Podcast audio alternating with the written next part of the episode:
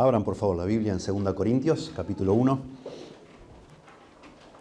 2 Corintios, capítulo 1.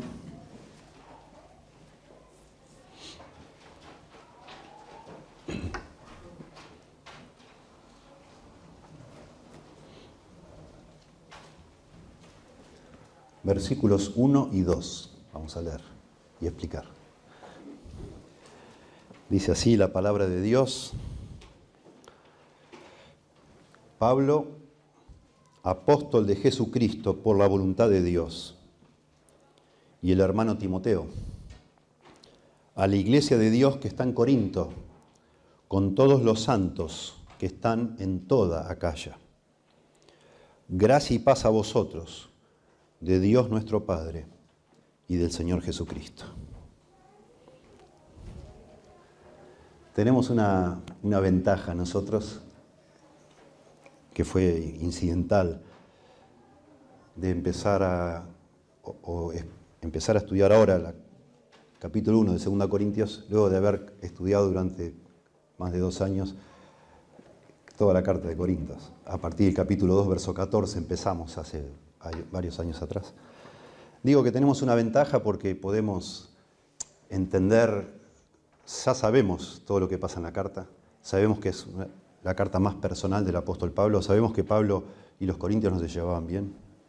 La relación de los corintios con Pablo no era una relación sana, no estaba bien, todo, no estaba todo bien, al contrario. Y Pablo escribe para arreglar esa situación. Pero digo, empezar, empezar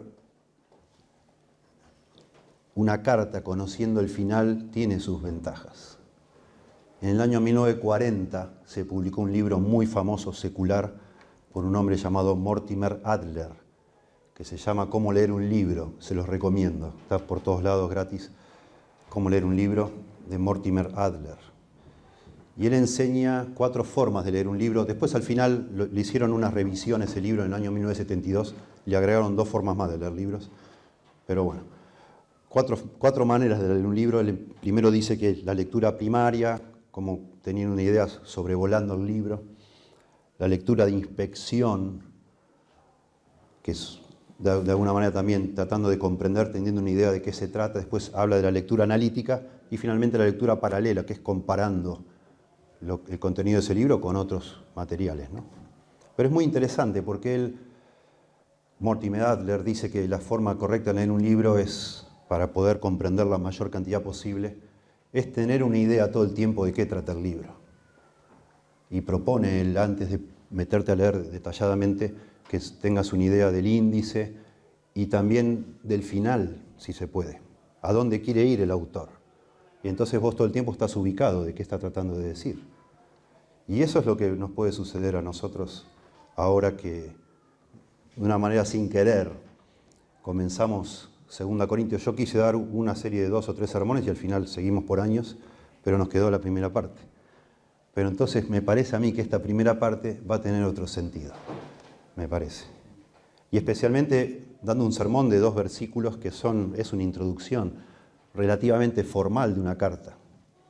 Suele suceder cuando uno escucha un sermón así, cuando comienza, no sé, Efesios, Gálatas, etcétera, que suena un poco alargado, un poco exagerado hasta si se quiere, cuando se empiezan a sacar verdades de saludos. Vos decís, bueno, pará, ¿estás seguro vos que el apóstol Pablo cuando escribía eso quería, estaba pensando o, pretendía que los que leyeran pensaran tantas cosas? Bueno, de nuevo, conociendo el contenido de 2 Corintios, podemos asegurar con certeza que el apóstol Pablo no pierde ni un segundo de tiempo comienza ya los saludos de la carta a presentarse de la manera formal, como era costumbre de la época, y ya está metiendo en la primera línea todo lo que le está preocupando. En estos dos versículos, Pablo ya nos muestra qué es para él importante resolver con los corintios, cuáles son las verdades que los corintios necesitaban comprender para tener una relación sana con la iglesia. Y noten que él enseguida habla de su apostolado, de la legitimidad de su apostolado, y esa es una de las cosas que los corintios debían comprender, aceptar que Pablo era apóstol no por voluntad humana, no porque se le antojó, sino que era un apóstol de Jesucristo por la voluntad de Dios. Y ya empieza diciendo eso. Y eso debían comprender los corintios. Y también los corintios debían entender que la iglesia no era un club social, sino que era de Dios la iglesia, porque ellos no, respetaban a la iglesia. Lo sabemos por 1 Corintios y también por 2 Corintios. Se manejaban de una manera demasiado mundana. Y por eso también comenzando, dice con el hermano Timoteo, a la iglesia de Dios que está en Corinto. Ya establece del principio Pablo ya dos verdades que ellos necesitaban comprender. Y en tercer lugar, también de manera notable, hermoso que menciona el hermano Timoteo, pero que también traiga casi como testigos de esta carta a los demás santos que están en Acaya, que son creyentes también, haciéndoles saber que ellos no son únicos, cosa a la cual estaban muy propensos los corintios, a la soberbia, a la arrogancia espiritual, y que en definitiva toda la terminología que usa acá apunta a que ellos también comprendieran que la iglesia es la familia de Dios, que uno se relaciona en una iglesia como con una familia. Y Timoteo es el hermano, los, demás que están en Acaya también son hijos de Dios, llamados santos. Dios es el Padre. Dice, gracia y paz de Dios vuestro Padre y del Señor Jesucristo. Así que vamos a, vamos a tomar un tiempo a analizar estos dos versículos, pensando justamente que aquí hay verdades tremendas verdades concentradas, ¿no? Para ayudarnos a nosotros a tener una relación sana con la iglesia. Los corintios no la tenían. Y nosotros, me da la impresión a mí, los que somos miembros de esta iglesia, sí la tenemos. Por eso estamos aquí, gracias a Dios, y nos conocemos, y Dios nos está edificando. Pero bueno, siempre es importante repasar y entender, y yo no sé si ustedes son conscientes, pero hay muchas personas cada vez más por todas partes, que no están yendo a ninguna iglesia y algunas de esas personas siguen nuestros sermones por internet. Y si se quiere, yo pienso mucho en ellos y si se quiere, dirijo este sermón a los que algún día escuchen, que quizás están tranquilos porque están escuchando sermones por internet, pero no tienen una relación sana con ninguna iglesia. Como los corintos. Los corintos no tenían esa opción en aquella época. Hoy, si, si hoy existiera la iglesia de Corinto, probablemente más de la mitad de ellos estarían en sus casas mirando sermones por internet, hartos de tantos problemas dentro de la iglesia, descreídos de los líderes, juzgando a personas que calificaban verdaderamente como líderes, pero que no hablaban tan bien como a ellos les gustaba. Eso le pasaba a Pablo, ¿no? Ellos decían que era demasiado torpe, tosco para hablar y no les gustaba. Bueno, siendo como eran de superficiales los corintios de mundanos, seguramente si hubieran vivido hoy no lo estarían escuchando a su pastor, sino a otros que hablan mejor. Y eso es lo que pasa, tristemente, con muchas personas. Así que permítanme desarrollar esto, es la palabra de Dios, desarrollar esto pensando quizás por elevación en otras personas. Y al final a mí me gustaría, pensando justamente que hay tantos hermanos nuestros santos, acá y los santos que están en Acaya, en toda Acaya, en cualquier lugar, en Acaya. Hay muchos santos por ahí dando vueltas pero que son hermanos y hermanas nuestras. Y es muy interesante que pensemos en ellos. Y de alguna manera tengamos la oportunidad de hablarles a ellos, a los que algún día se conecten. Y por qué no pensar nosotros como iglesia, que a lo mejor Dios puede usarnos. No solo a mí o a los, que tenemos el privilegio de hablar y subir un sermón, sino a todos nosotros. Quizás para algún día acoger a esas personas y ayudarles a hacer la transición, vaya a saber desde dónde, para venir a establecerse a esta ciudad y estar en una iglesia y tener una relación sana con la iglesia. Seguramente personas así necesitarían el abrazo de toda una iglesia, ¿no? Para poder hacer un cambio así. ¿Por qué no? ¿Por qué no orar por eso y por qué no pensar que así puede ser? Sí. Entonces, podemos llamar a este sermón asuntos esenciales para tener una relación sana con la iglesia.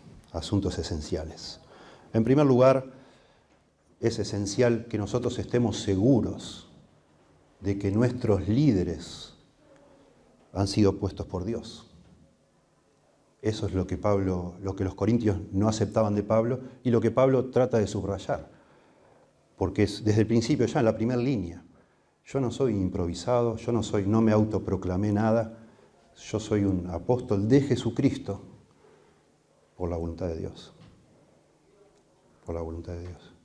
Ustedes saben, ya, de nuevo, ya sabemos el final. Sabemos que en la congregación de Corinto hay falsos apóstoles, charlatanes que hablan súper bien, pero no, no han sido enviados por Dios. Son autoproclamados, no solo apóstoles, se decían superapóstoles. Miren ustedes la desfachatez de estas personas. Y rechazaban al verdadero apóstol. No tenían discernimiento. Bueno, es muy importante para nosotros conectarnos sanamente con una iglesia, determinar que los líderes de tal iglesia son, han sido puestos por Dios. No se autopusieron ahí. No están jugando a la iglesia, no están improvisados. Son personas que Dios ha puesto allí, como leímos allá en, recién en Hechos capítulo 20, verso 28. El, Espíritu Santo os ha puesto por obispos, Pablo le dice a los líderes de Éfeso, reconociendo que Dios, el Espíritu Santo, los había puesto a ellos allí. Ya no hay más apóstoles, ¿verdad? Ya no hay más apóstoles. los apóstoles incluso en ese contexto donde vivían que había falsos apóstoles, daban señales. Pablo dice allá al final de 2 Corintios, ya han visto las señales de apóstoles en mí. Ellos hacían milagros, hacían sanidades, tenían todos los dones espirituales y mostraban ese poder espiritual único.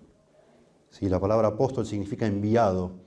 Y cuando Pablo dice Pablo, apóstol de Jesucristo, es, él es un enviado de Jesucristo, él está actuando en el nombre del Señor Jesucristo, pero por la voluntad de Dios. Claro que en aquella época hubiéramos dudado de Pablo, porque él no era uno de los doce apóstoles. Leemos en el libro de Hechos, cuando reemplazan a, Judas, que se ahorcó por este hombre Matías, los requisitos que ellos buscaban para elegir a, un reemplazante. Tenía que haber estado con el Señor Jesús los tres años. Tendría que haber sido discípulo directo de Jesús para ser un enviado de Jesús. Y eligen a Matías. Pero Pablo tenía una conciencia de sí mismo de ser un apóstol y gran parte del libro de Hechos demuestra eso, porque el Señor se le apareció a él y lo llamó a servirle. Dios mismo lo hizo. Y después nos cuenta en el libro de Gálatas, él estuvo 14 años en Arabia y el Señor le estuvo enseñando a él. Y dice, aún con humildad Pablo, quiso cotejar todas esas cosas que él aprendió directamente del Señor y fue a Jerusalén y habló con los líderes, los apóstoles, oficiales de la iglesia, poniéndose bajo la autoridad de ellos para decir, hermanos, esto es lo que yo he recibido del Señor, ¿está bien? ¿Les parece que está bien? Y se sometió a toda la estructura que Dios había establecido.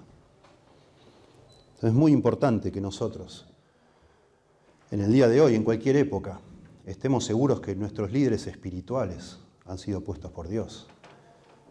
No son falsos. Siempre ha habido falsos profetas, falsos apóstoles, falsos maestros, falsos pastores. Siempre ha habido así, siempre ha sido así. Desde el Antiguo Testamento se nos habla. Los corintios eran descreídos, estaban rechazando al mismo apóstol Pablo, pero no tenían discernimiento porque a la vez estaban abrazando a falsos apóstoles. Y lamentablemente aún verdaderos creyentes, lamentablemente, ingenuos, niños en la fe, como dice allá también Efesios, para que ya no seamos niños fluctuantes, llevados por doquier, por todo viento de doctrina, por estratagemas de hombres que usan el engaño para, para, para dañar a las personas. Hay creyentes que son engañados. No es que al ser creyente estás completamente vacunado de que todo líder que vos aceptes como tu líder va a ser un hombre de Dios. No, no necesariamente. Sino, ¿para qué esas advertencias? Tenemos que asegurarnos, ¿sí? En Hechos capítulo 9 el apóstol Pablo dice, el Señor le dijo, o, Lucas, el escritor, dice sobre el apóstol Pablo, el Señor le dijo, ve porque instrumento escogido me es este para llevar mi nombre en presencia de los gentiles y de reyes y de los hijos de Israel, porque yo le mostraré cuánto le es necesario padecer por mi nombre. Le está hablando el Señor a Ananías para ir a, este hombre que le va a ayudar a Pablo, ¿verdad? Después que Pablo se convierte. Pero está diciendo en esta declaración, yo lo escogí para que lleve mi nombre a otras partes y va a sufrir por mí. Es muy interesante. Pablo cuando le escribe a los Gálatas, que también dudaban de su apostolado, e, e, era común en aquella época dudar del apostolado de Pablo, de nuevo, insisto, porque no era de los doce iniciales. Y a los Gálatas en el capítulo 1, versos 15 en adelante, les da a entender que él considera que fue apartado desde el vientre de su madre para ser apóstol, similar al llamado de Isaías o de Jeremías. Esa era la conciencia de Pablo y tenía sus credenciales para mostrarlo. Claro que sí.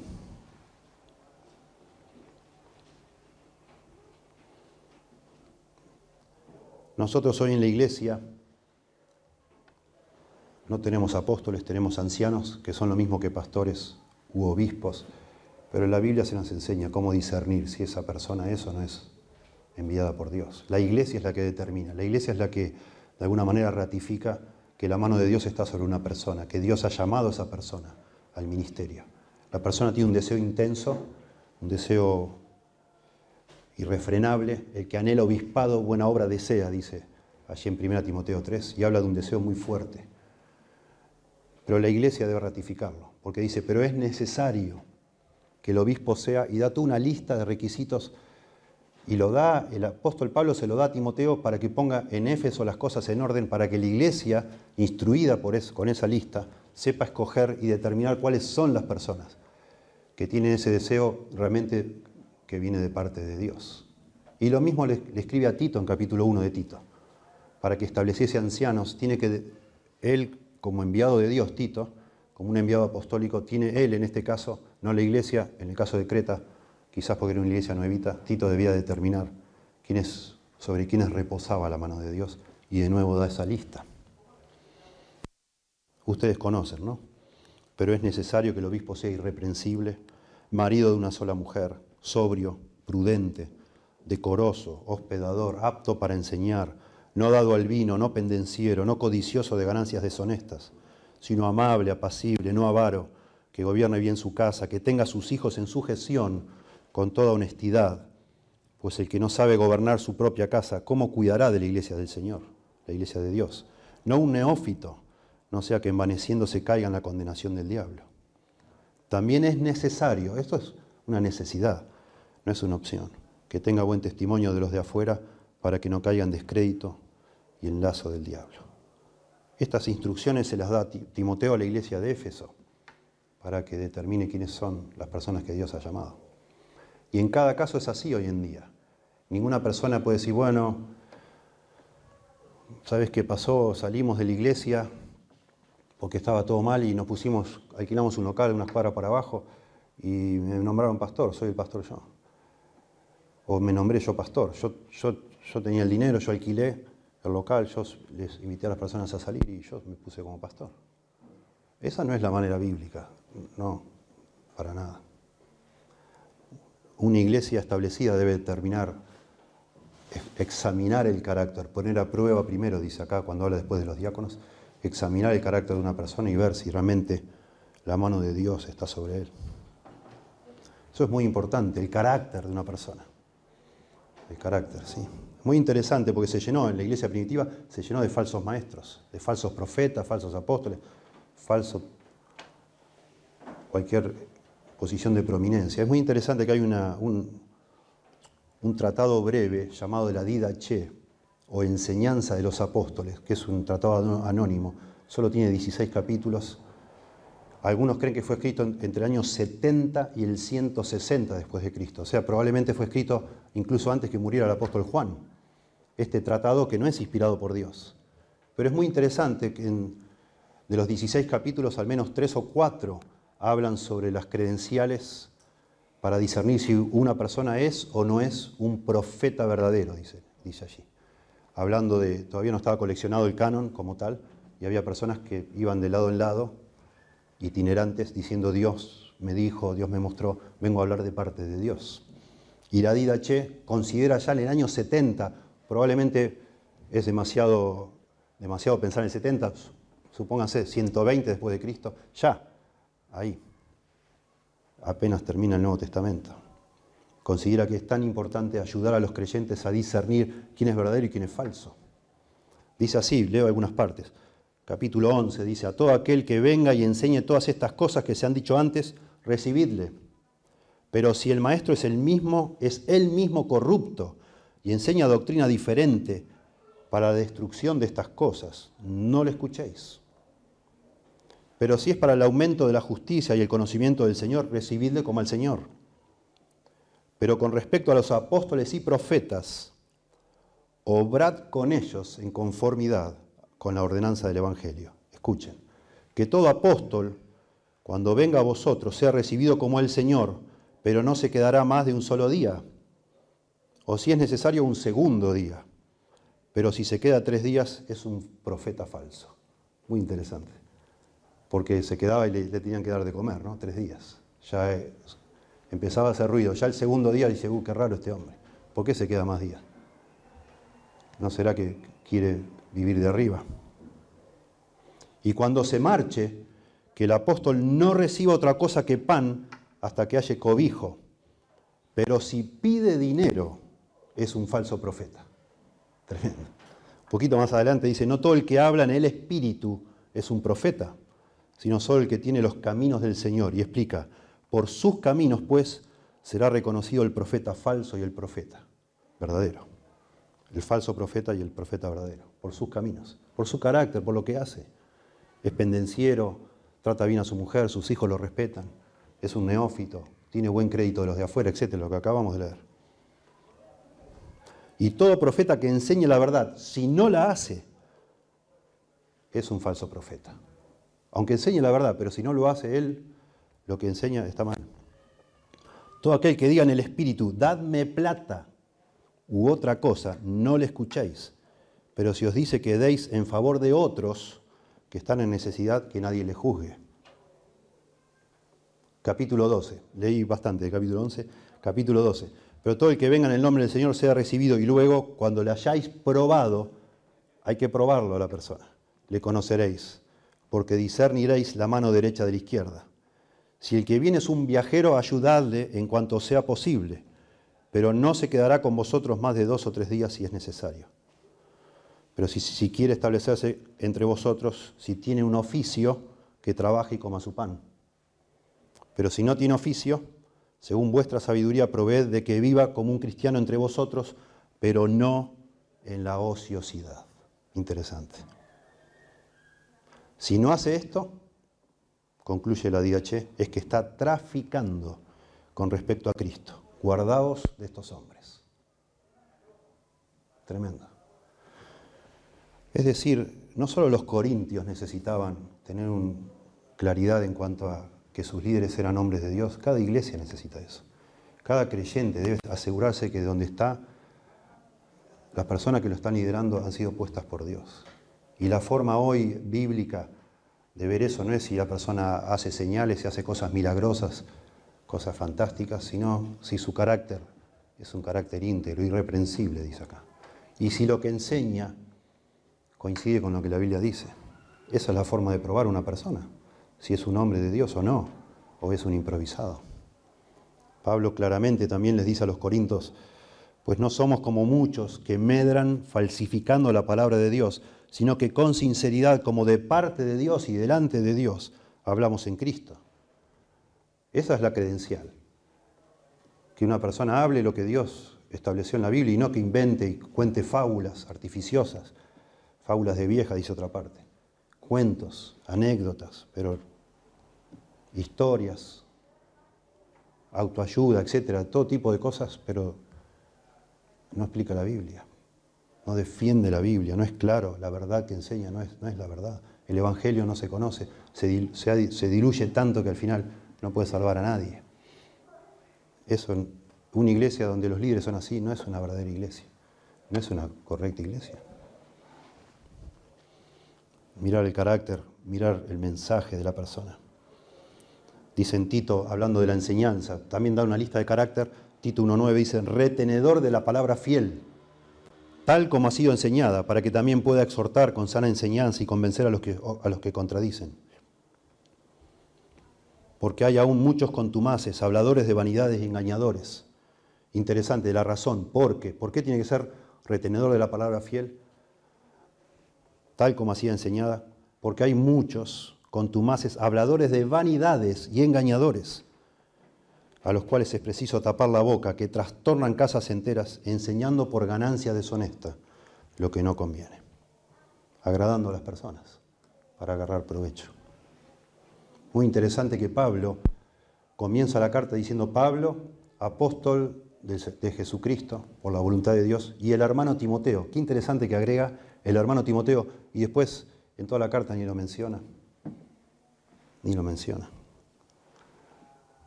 Da la, impresión, porque es la costumbre de Pablo, que lo pone a Timoteo como diciendo, yo no, me corto solo, yo no estoy solo. Yo no hago lo que hago o digo lo que digo sin que nadie me controle, como una persona que, que recibió revelaciones y anda por la vida sin, sin sujetarse a nadie. Es muy interesante. Es muy interesante cuando le escribe a los Gálatas, con los que también tiene una discusión tremenda de doctrina. Él comienza la carta a los Gálatas, dice, Pablo, apóstol, dice, no de hombres ni por hombres, sino por Jesucristo y por Dios el Padre, que lo resucitó de los muertos, y todos los hermanos que están conmigo. Tremendo. No solo dice, yo soy apóstol del Señor Jesucristo, por la voluntad de Dios, y, les escribo yo y todos los que están conmigo, yo no estoy solo, yo no me manejo solo. Muy interesante. También cuando uno evalúa la enseñanza de un supuesto hombre de Dios, saber si está eso de acuerdo con lo que enseñan otros hombres de Dios. Si coincide, si se somete de nuevo a la enseñanza común, la doctrina de los apóstoles, dice allá en, Hechos capítulo 2. Si lo que enseña refleja el consenso de la iglesia o es una persona que se presenta diciendo, miren, les voy a decir algo que nadie ha descubierto. Esta es la verdad y empieza a hablar cosas fantasiosas que jamás en la historia de la iglesia nadie se le ocurrió, solo a esa persona. Ojo con esas personas. Ojo. No es así, nunca funcionó así la iglesia, jamás. Jamás. Entonces, en primer lugar, debemos estar seguros de que nuestros líderes han sido puestos por Dios. En segundo lugar, vemos aquí que Pablo, por supuesto, se preocupa por los corintios, pero por extensión por cualquiera de nosotros. Debemos estar seguros también de que nuestra iglesia es la iglesia de Dios. Dice a la iglesia de Dios que está en Corinto. Pablo escribe en singular a la iglesia de Dios que está en Corinto. Muy interesante también cuando leemos de los Corintios, tanto en primera como segunda Corintios, su, manera de manejarse dentro de la iglesia, espantosa, causando divisiones, disensiones, peleándose entre ellos, ofendiendo. Pablo en primera Corintios 11 se pone muy fuerte cuando ve que se, van a la cena del Señor y se pelean en la cena del Señor. Se pelean entre ellos por la comida. Tremendo. Tremendo. Por eso también cuando habla en 1 Corintios 3, el que destruyera el cuerpo de Cristo, la, iglesia, el Señor le destruirá. Hay personas ahí que estaban dispuestas a destruir la misma iglesia de Dios por ego, por vanidad, por deseo de sobresalir. Personas que no disciernen que están cuando están en una iglesia, si esa iglesia es la iglesia de Dios, se debe tratar con mucho cuidado.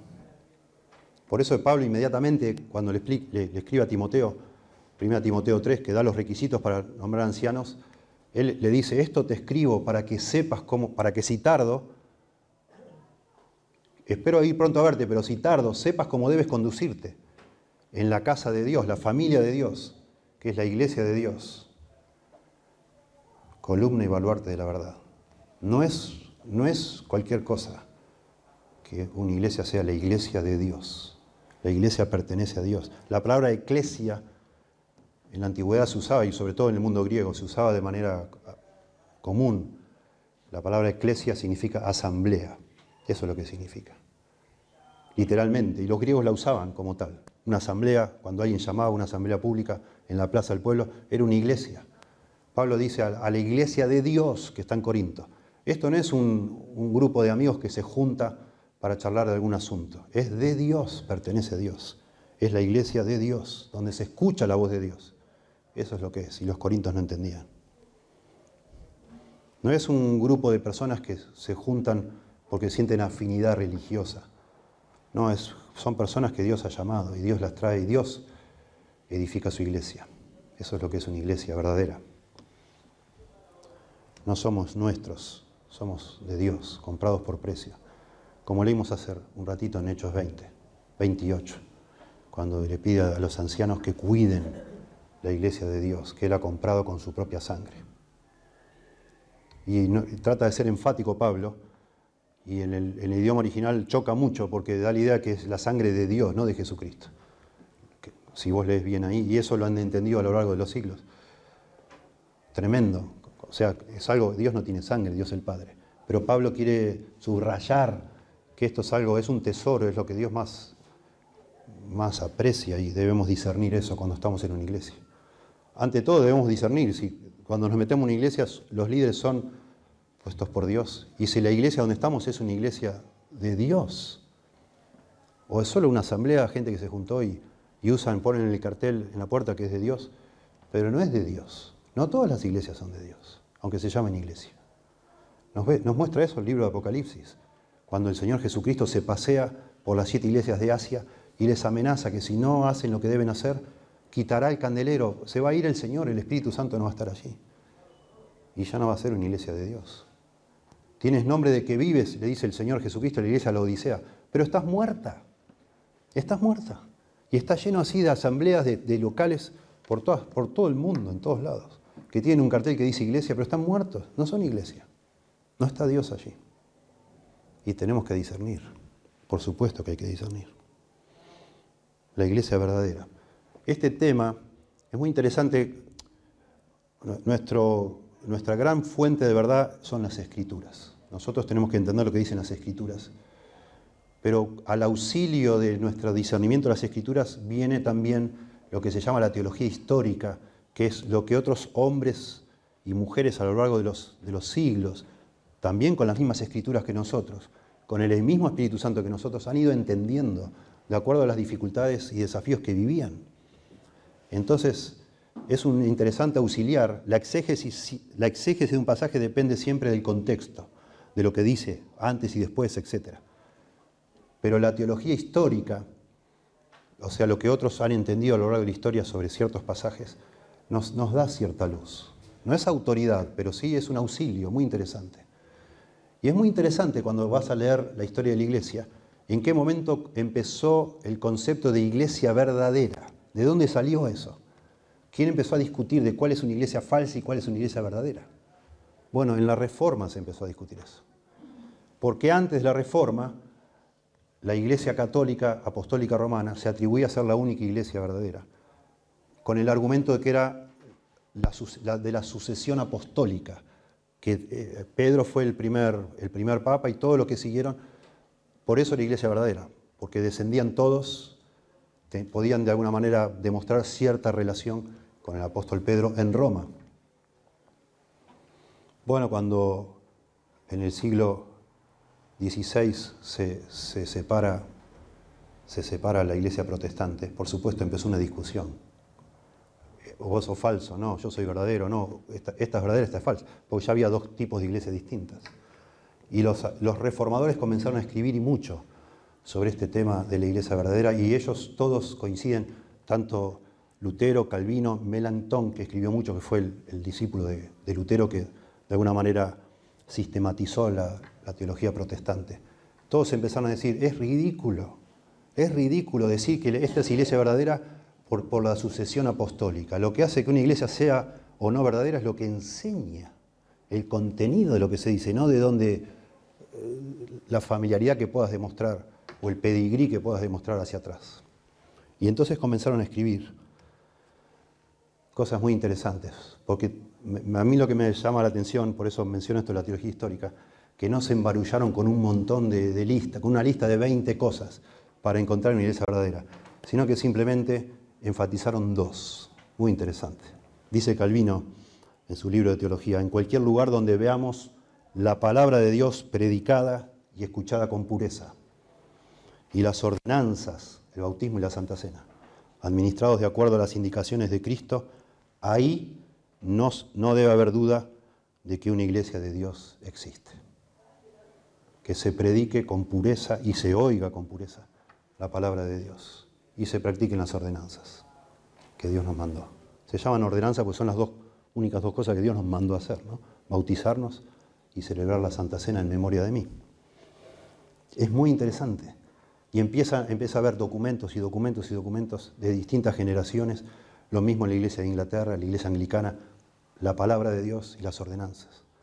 Y cada grupo insiste con lo mismo. Interesante, escuchen la confesión de fe de, de Bélgica. El artículo 29 dice, las características por las cuales la iglesia verdadera es conocida son las siguientes. Si la doctrina pura del Evangelio es predicada ahí, si mantiene la administración pura de las ordenanzas, como fueron instituidas por Cristo, y agrega un tercer elemento. Y si la disciplina de la iglesia se ejercita para castigar el pecado. En resumen, si todas las cosas son manejadas de acuerdo a la palabra de Dios, si todas las cosas contrarias a ella, la palabra de Dios, son rechazadas y si Jesucristo es reconocido como la única cabeza de la iglesia. Simple, simple. Claro que es importante asegurarnos que si estamos dentro de una iglesia, es, esa iglesia es una iglesia de Dios, con los que son llamados por Dios, y Dios está allí, y Dios está bendiciendo, y Dios está hablando. Dice el pastor Mac Dever, que es él, él y la gente que está con él, son hoy en día un instrumento muy lindo sobre el tema de la iglesia, la eclesiología bíblica. Dice Mark una iglesia falsa, ya habló de lo que es una iglesia verdadera, solo cito esto, una iglesia falsa es aquella que no cumple con estas normas, es decir, la palabra no se predica o se predica muy mal con una teología no ortodoxa. El bautismo junto con la Santa Cena no se practican de acuerdo a las escrituras y se tolera el pecado entre sus líderes. Usando estas tres características, de nuevo, la disciplina bíblica, las ordenanzas, la predicación de la palabra. Estas van de la mano, las tres cosas van de la mano, dice MacDever.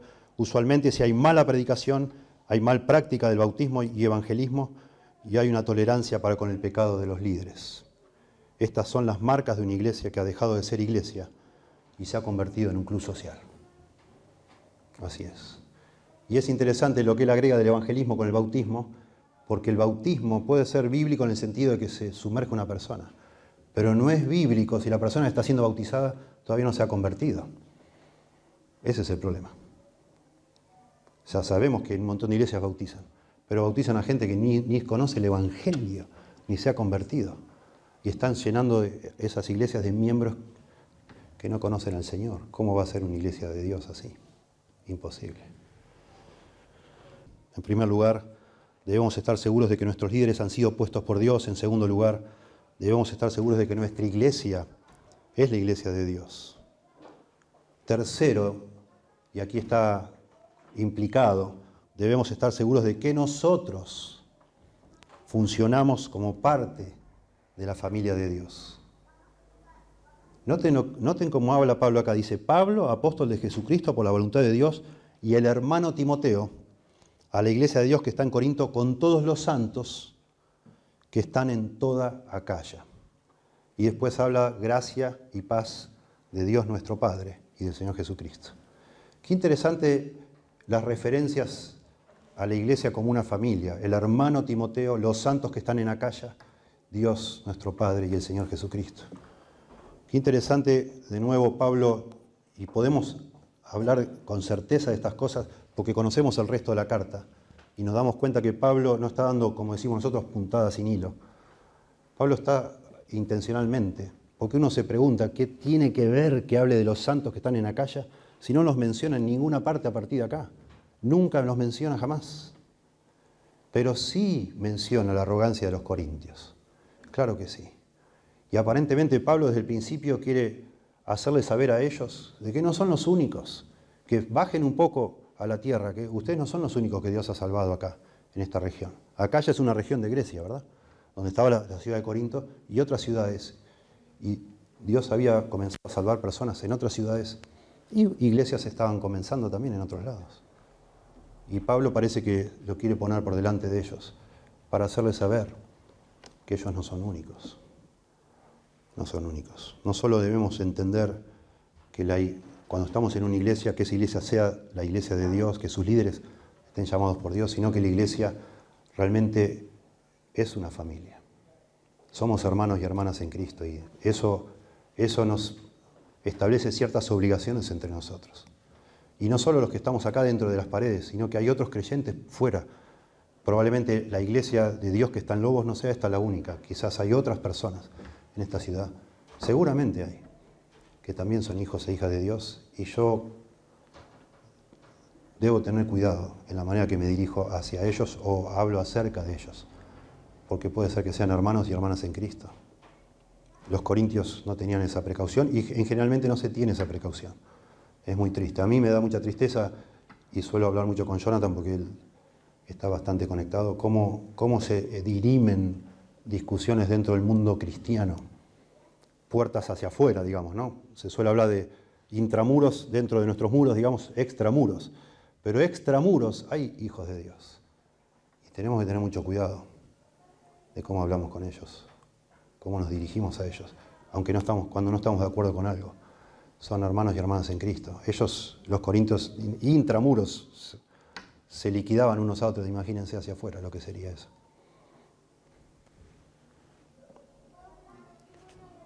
Muy interesante que Pablo hable de esto al principio, que hable de estos santos. Nosotros que conocemos la Biblia, creo que no hace falta explicar lo que significa santos.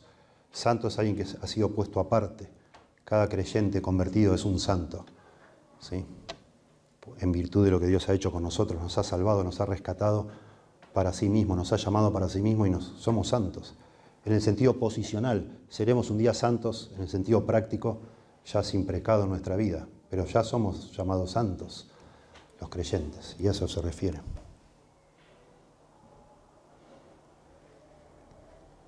Yo, bueno, ustedes saben que en, la Biblia hay un montón de imágenes de la iglesia.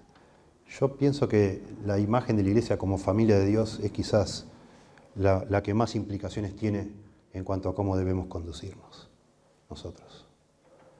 Al aceptar que Dios es nuestro Padre y ustedes son mis hermanos y hermanas, y hay otros hermanos y hermanas. Por eso también cuando Pablo le dice a Timoteo, cuando Pablo le dice a Timoteo, bien digo, esto te escribo para que si tardo sepas cómo debes conducirte en la casa de Dios. La palabra casa ahí, oikos, también se puede traducir familia, la familia de Dios. Columna y baluarte la verdad. Y es muy probable que se refiere a familia, porque un, capítulo después dice, a los ancianos tratarlos como a padres, a las viudas, a las ancianas como a madres, a, a los jóvenes como hermanos, hermanas, etc. Todo el tiempo se hace la conexión de esta realidad de que somos hermanos y eso afecta cómo nos tratamos, con mucho respeto, mucho cuidado. Somos una familia y en la familia eso, ser la familia de Dios implica ciertas formas de manejarnos entre nosotros. Y de nuevo pienso yo en las personas que pueden escuchar que no están yendo a ninguna iglesia local. Y yo digo, wow, esas personas no se dan cuenta lo que es una iglesia. Quizás han sufrido, no me, cabe duda que hay gente que hoy no va a ninguna iglesia porque ha estado bajo líderes que no, estaban llamados por Dios, que los abusaron espiritualmente. Los esquilmaron, los esquilaron, usando el, término de una oveja. Les sacaron todo lo que tenían, se abusaron en todo, en sentido, les manipularon. Y eso personas heridas hoy no quieren ya ir a ninguna iglesia. En su momento no tuvieron discernimiento para darse cuenta si un hombre era o no era un hombre de Dios puesto por Dios. Han estado en iglesias donde no se enseñaba la Biblia, que tampoco eran iglesias sanas, no eran la casa de Dios, la iglesia de Dios. Pero quizás son creyentes, pero están solos en sus casas. Y, a mí me, duele un montón pensar en esto, porque no, son personas que están en el error y no tienen una relación sana con la iglesia, lo cual es vital para un creyente. Así como no se puede criar abejas fuera de un panal. No puedes criar una abeja sola. Necesitas un panal y tener una comunidad de abejas. La Biblia enseña que un creyente no puede estar fuera de una iglesia, de una familia espiritual. No podés. No podés. Estamos hablando de una iglesia local. Por más que veas pastores por internet, no experimentás relación con el hermano Timoteo, con los otros santos que están acá, que están allá. No, no, muchos de ellos no, participan de las ordenanzas. ¿Cómo vas a hacer para participar de las ordenanzas si no estás presente en una iglesia? Ni hablar de la disciplina bíblica. ¿Quién te va a disciplinar si no sos miembro de ninguna iglesia? No tenés responsabilidad ante nadie. ¿Quién se va a meter en tu vida? ¿Qué líder espiritual tenés vos? No me refiero a ustedes. Si vos no sos miembro de ninguna iglesia. Y aún puede pasar entre nosotros gente que dice, no, yo no quiero ser miembro, yo no creo en la membresía, te dicen algunos. Bueno, pero yo si vos no, si vos no aceptás ser miembro de esta iglesia, yo tampoco me considero tu pastor. genuinamente te lo digo, no, no, con, no con rudeza, pero yo no, tengo, la iglesia no te puede decir, de mañana vos te estás haciendo algo mal, yo no puedo aplicar la disciplina bíblica, que es un medio de la gracia para ayudarte a vos a, que tu pecado no, no te engañe y te cierres. Necesitas ser parte de esta familia. Y cada persona que está escuchando que no está conectada con una familia tiene que serlo.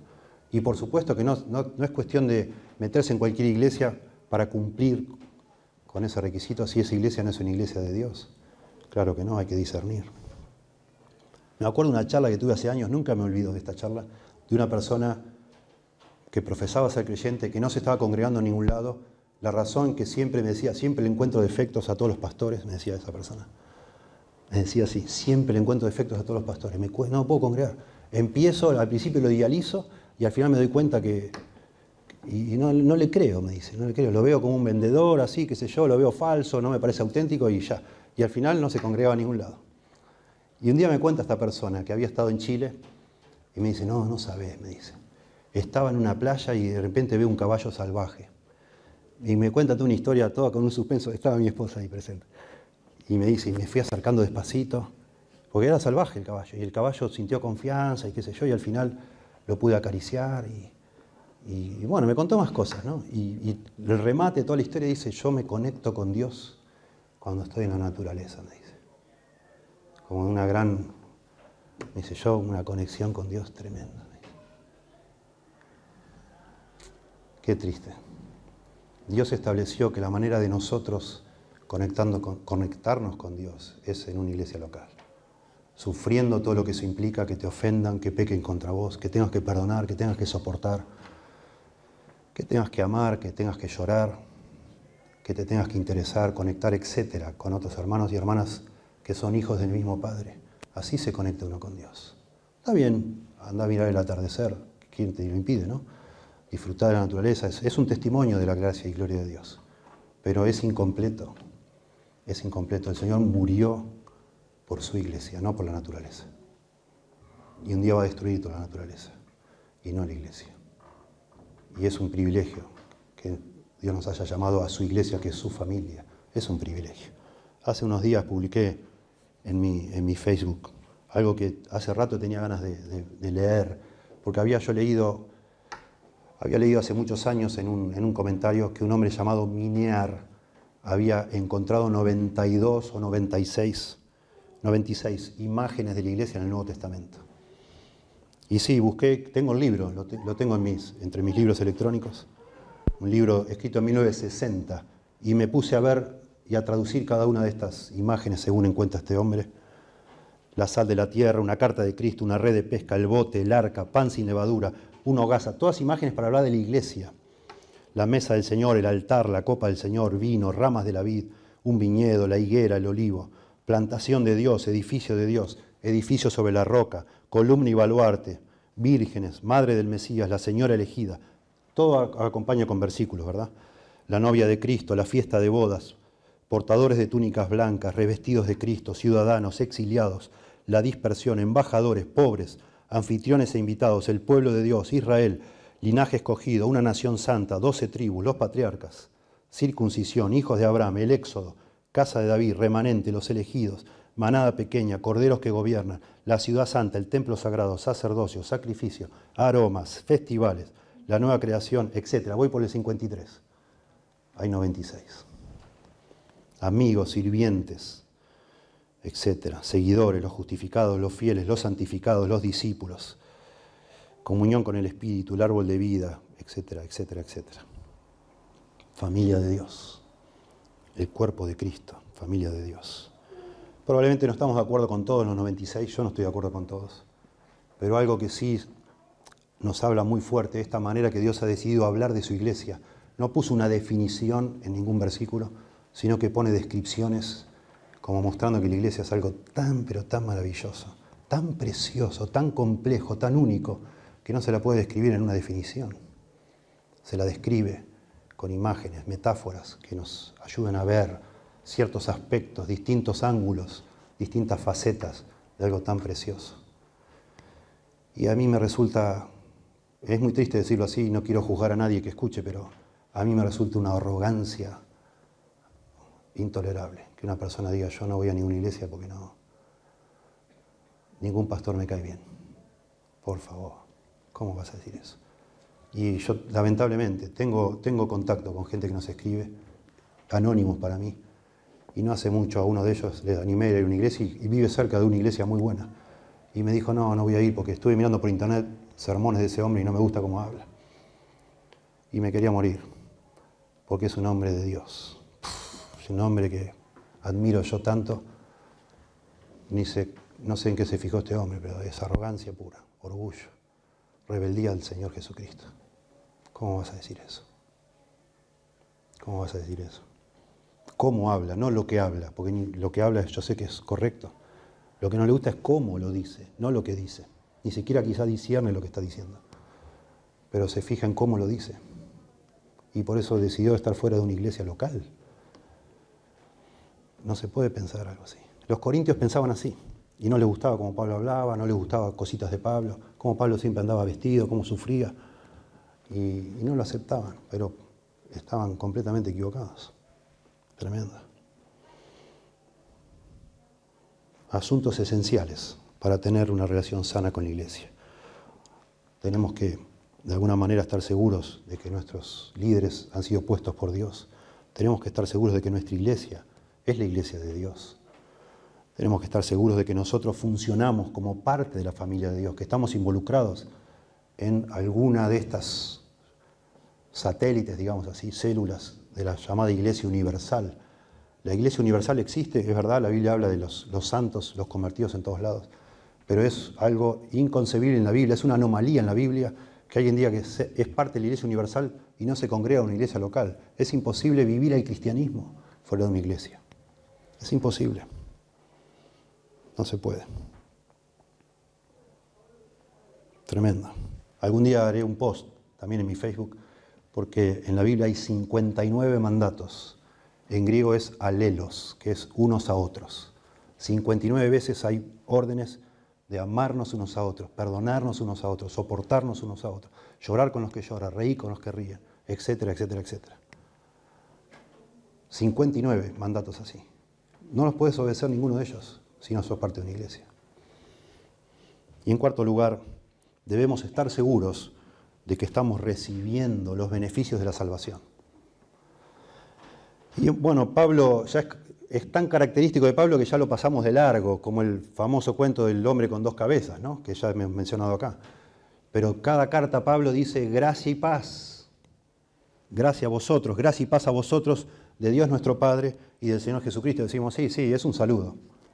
Obvio, siempre dice gracia y paz. Bueno, pará. No es un saludo normal. Cuando vos lees y hay gente que se ha dedicado a estudiar todas las cartas que se mandaban en aquella época, nadie se saludaba así en la antigüedad, nadie. Sí se deseaban buenos deseos, pero se deseaban salud. ¿sí? Fulano, así empezaban las cartas, fulano, decía uno, le escribe a Mengano y le deseaba algo lindo, ¿no? Y daba gracias por algo. Interesante, la semana que viene vamos a ver, Pablo no da gracias por nada acá, de los corintios. No quiere dar gracias, no tiene nada que dar gracias de los corintios y empieza diciendo bendito sea el Dios, y etcétera en el versículo 3. Se enfoca en el Señor, en las bendiciones de Dios, porque no tiene nada que agradecer a los corintios. Y ese sería el punto 5, si se quiere, de un sermón como este, que debemos estar seguros que tenemos comprensión clara de, de la teología bíblica, de la doctrina bíblica. Los corintios no la tenían. Y Pablo empieza a hablar qué lugar ocupa el sufrimiento en la vida cristiana a partir del verso 3. Se manda directo, sin dar gracias. A los corintios sí da gracias a Dios por cómo Él nos usa el sufrimiento, tema para otro sermón. Pero antes, en el verso 2, da su característico saludo que es gracia y paz a vosotros. Y eso no es común. Los judíos se saludaban con paz, pero este, este elemento de gracia, esto tiene que ver con la obra de Jesucristo. Y que diga de Dios vuestro Padre tampoco es común. Los judíos nunca le llamaban Padre a Dios. Deseaban paz de parte de Dios, claro, shalom, etc. Pero gracia y paz de Dios vuestro Padre y del Señor Jesucristo.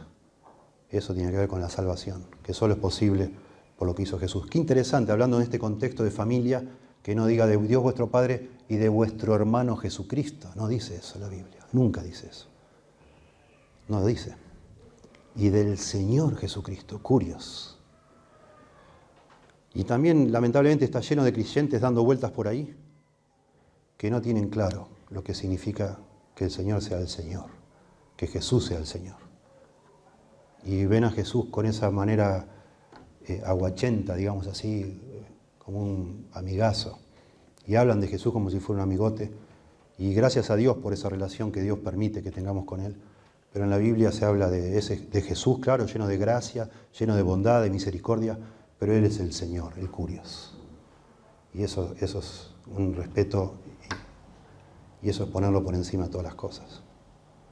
Gracia y paz a vosotros, de Dios nuestro Padre y del Señor Jesucristo. Eso es, eso es fundamental. Debemos asegurarnos, ante todo yo diría, no solo antes de seguro que nuestros líderes son enviados por Dios, o puestos por Dios, antes de asegurarnos que nuestra iglesia es una iglesia de Dios, antes de asegurarnos que funcionamos como miembros de una familia local, tenemos que asegurarnos que somos nosotros recipientes de los beneficios de la salvación. Que Dios sea nuestro Padre y que Jesucristo sea tu Señor. Que hayas realmente venido a la fe, que hayas experimentado la gracia de Dios y la paz de Dios. Y eso no son conceptos teóricos, se experimentan por medio del Evangelio, viniendo la salvación, arrepintiéndonos de nuestros pecados y creyendo el Evangelio de Dios. Y eso es el comienzo de todo. Porque si vos no estás seguro que has recibido los beneficios de la salvación, la verdad que vos no sos, no sos un hijo de Dios, ni una hija de Dios. No sos miembro de ninguna familia, obviamente. Ni sos parte de la iglesia de Dios, ni sos santo en la ciudad de Lobos, ni en la ciudad de ninguna ciudad. No sos ningún santo. Dios no te salvó, no te llamó. Por eso es muy importante hacer hincapié en esto. Asegúrate de que sos, realmente estás experimentando los beneficios de la salvación de Dios, que has entendido el Evangelio, que simplemente dice que vos y yo somos pecadores y que eso nos pone en un problema ante un Dios santo y justo. Dios no puede hacer la vista gorda a tu pecado y al mío y seguir siendo justo. No puede. Sería una barbaridad, un error cósmico que Dios, que es perfecto, santo, santo, santo, que es justo completamente, deje pasar tu pecado y el mío y no lo tome en cuenta. ¿Dónde está la justicia? Y bueno, pero yo no soy tan malo. Bueno, pero ¿en dónde pones la línea? ¿De dónde Dios? Entonces, ¿a qué pecados sí Dios hace la vista gorda y a cuáles no? La Biblia dice que es, Dios es implacable. El alma que pecare esa morirá. Si obedecemos toda la ley, dice una parte, pero ofendemos en un punto, nos hacemos culpables de todos. Siempre yo digo, como si fuera yo, no sé, en un viaje, siempre digo Entre Ríos, porque típico, allá yendo para Entre Ríos, a la casa de la familia de mi señora, hay un momento que me desvío de la ruta y es un camino que estás en el medio de la nada. Entonces, y está lleno de policías. Entre Ríos siempre lleno de policías, con sus radares por todos lados. Y uno va obedeciendo todo, todo, todo, todo, todo por la ruta 14 y de repente uno dobla a esa ruta que ni siquiera está marcada, que si vas de noche no sabes, vas asustado porque no sabes si te vas para afuera o qué. Y decís, bueno, acá, ¿quién va a ver acá? Hasta el pasto largo, no hay banquina, nada, nada, nada. ¿Qué policía va a haber acá? Y decía, bueno, acá le meto, total. Y ahí me agarran con el radar. Y yo le digo, pero no, oficial, yo vine, son 430 kilómetros, vine 400 kilómetros obedeciendo todo. No me va a decir que va a ponerme una multa porque en estos últimos 15 cometí una infracción. Y sí, obvio, claro que sí. Y de la misma manera habla la Biblia. Yo puedo obedecer todo, pero ofendo en un punto y me hago culpable me hago culpable. Y por eso es que necesitamos un Salvador, nos muestra la Biblia, nos enseña la Biblia. Y ese Salvador es Jesucristo, que nunca pecó, nunca ofendió nada, y Él murió como sustituto. Él cargó los pecados míos. El justo por los injustos, dice la Biblia. Y ese es el significado teológico de la muerte de Cristo, de una sustitución. Una sustitución. El que nunca pecó murió como si fuera un pecador cargando mi pecado y el tuyo si te arrepentís y reconoces el tuyo también. Y esa justicia de, de ese hombre que cumplió toda la ley se me atribuye a mí el día que yo me arrepiento y ruego que el Señor sea mi Salvador. Esa justicia se me pone a mi cuenta. Es un intercambio maravilloso. Y entonces Dios me puede tratar como uno de sus hijos. Entonces sí, Dios puede hacer la vista gorda, cubrir, es el término bíblico. Esa es la palabra expiación. En el Antiguo Testamento significa cubrir porque Jesucristo expió por mis pecados. La sangre de Cristo nos cubre a nosotros. Y Dios cuando ve, ve, mi vida, ya no ve mi pecado que lo tengo, sino que ve la sangre de Cristo que me cubre, que expía mis pecados. entonces ser un creyente es abrazar este mensaje que es el Evangelio, pidiéndole a Dios perdón por mi pecado y rogándole que Él me perdone y me salve. ¿Sí? Vamos a orar, sí. Bienvenidos. Damos gracias, Señor, por tu palabra preciosa. Damos gracias por,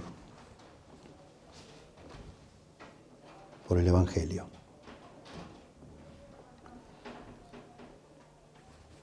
Porque siendo enemigos tuyos, por medio de Cristo, podemos reconciliarnos contigo por esa sangre preciosa que nos limpia de todo pecado. Porque podemos disfrutar gracia y paz. Porque podemos llamar a, Dios nuestro Padre, a Jesucristo Señor, nuestro Señor. Podemos postrarnos ante Él y reconocer su autoridad. Señor, te ruego por, por esta iglesia que tú nos ayudes a seguir siendo la casa de Dios, la iglesia de Dios. Que tú nos des celo a los líderes para predicar tu palabra para ejercitar la disciplina bíblica y oficiar el bautismo y la Santa Cena según dice tu palabra, procurando tener celo por la pureza de la iglesia, pastoreando a, tu pueblo, Señor, para que todos juntos lleguemos a la unidad de la fe, a la medida de la estatura de la plenitud de Cristo, con tu ayuda, el poder de tu palabra, Señor, y el obrar de tu Espíritu. Ayúdanos a los líderes de esta iglesia a, calificar, Señor, y si tú, y si nosotros no calificamos, que sepamos también tener temor de ti, Señor, para dar un paso al costado y cuidar a tu iglesia, Señor, tan preciosa y tan pura. Ayúdanos, Dios. Y ruego por cada persona que escucha a lo lejos, cada semana, que ha estado que ha salido desengañada de iglesia o, el día de hoy sigue comprendiendo estos conceptos pero sin saber a dónde ir, sigue tolerando el abuso espiritual, la manipulación, la falta de, compromiso con la verdad.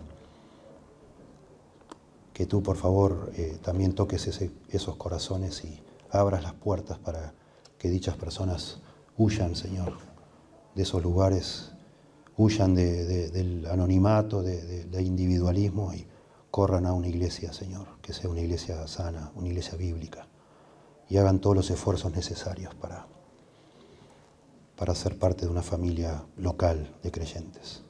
Ayúdanos como iglesia, nosotros, Señor, también a, a pensar de qué manera tú nos puedes usar o nos quieres usar, quizás dando cobijo, dando trabajo, siendo más hospitalarios, Señor, con los extraños Ayúdanos tú, Señor, a, ver de qué manera podemos ser usados por ti para estar a la altura de esta época en que vivimos, Señor, con estas dificultades.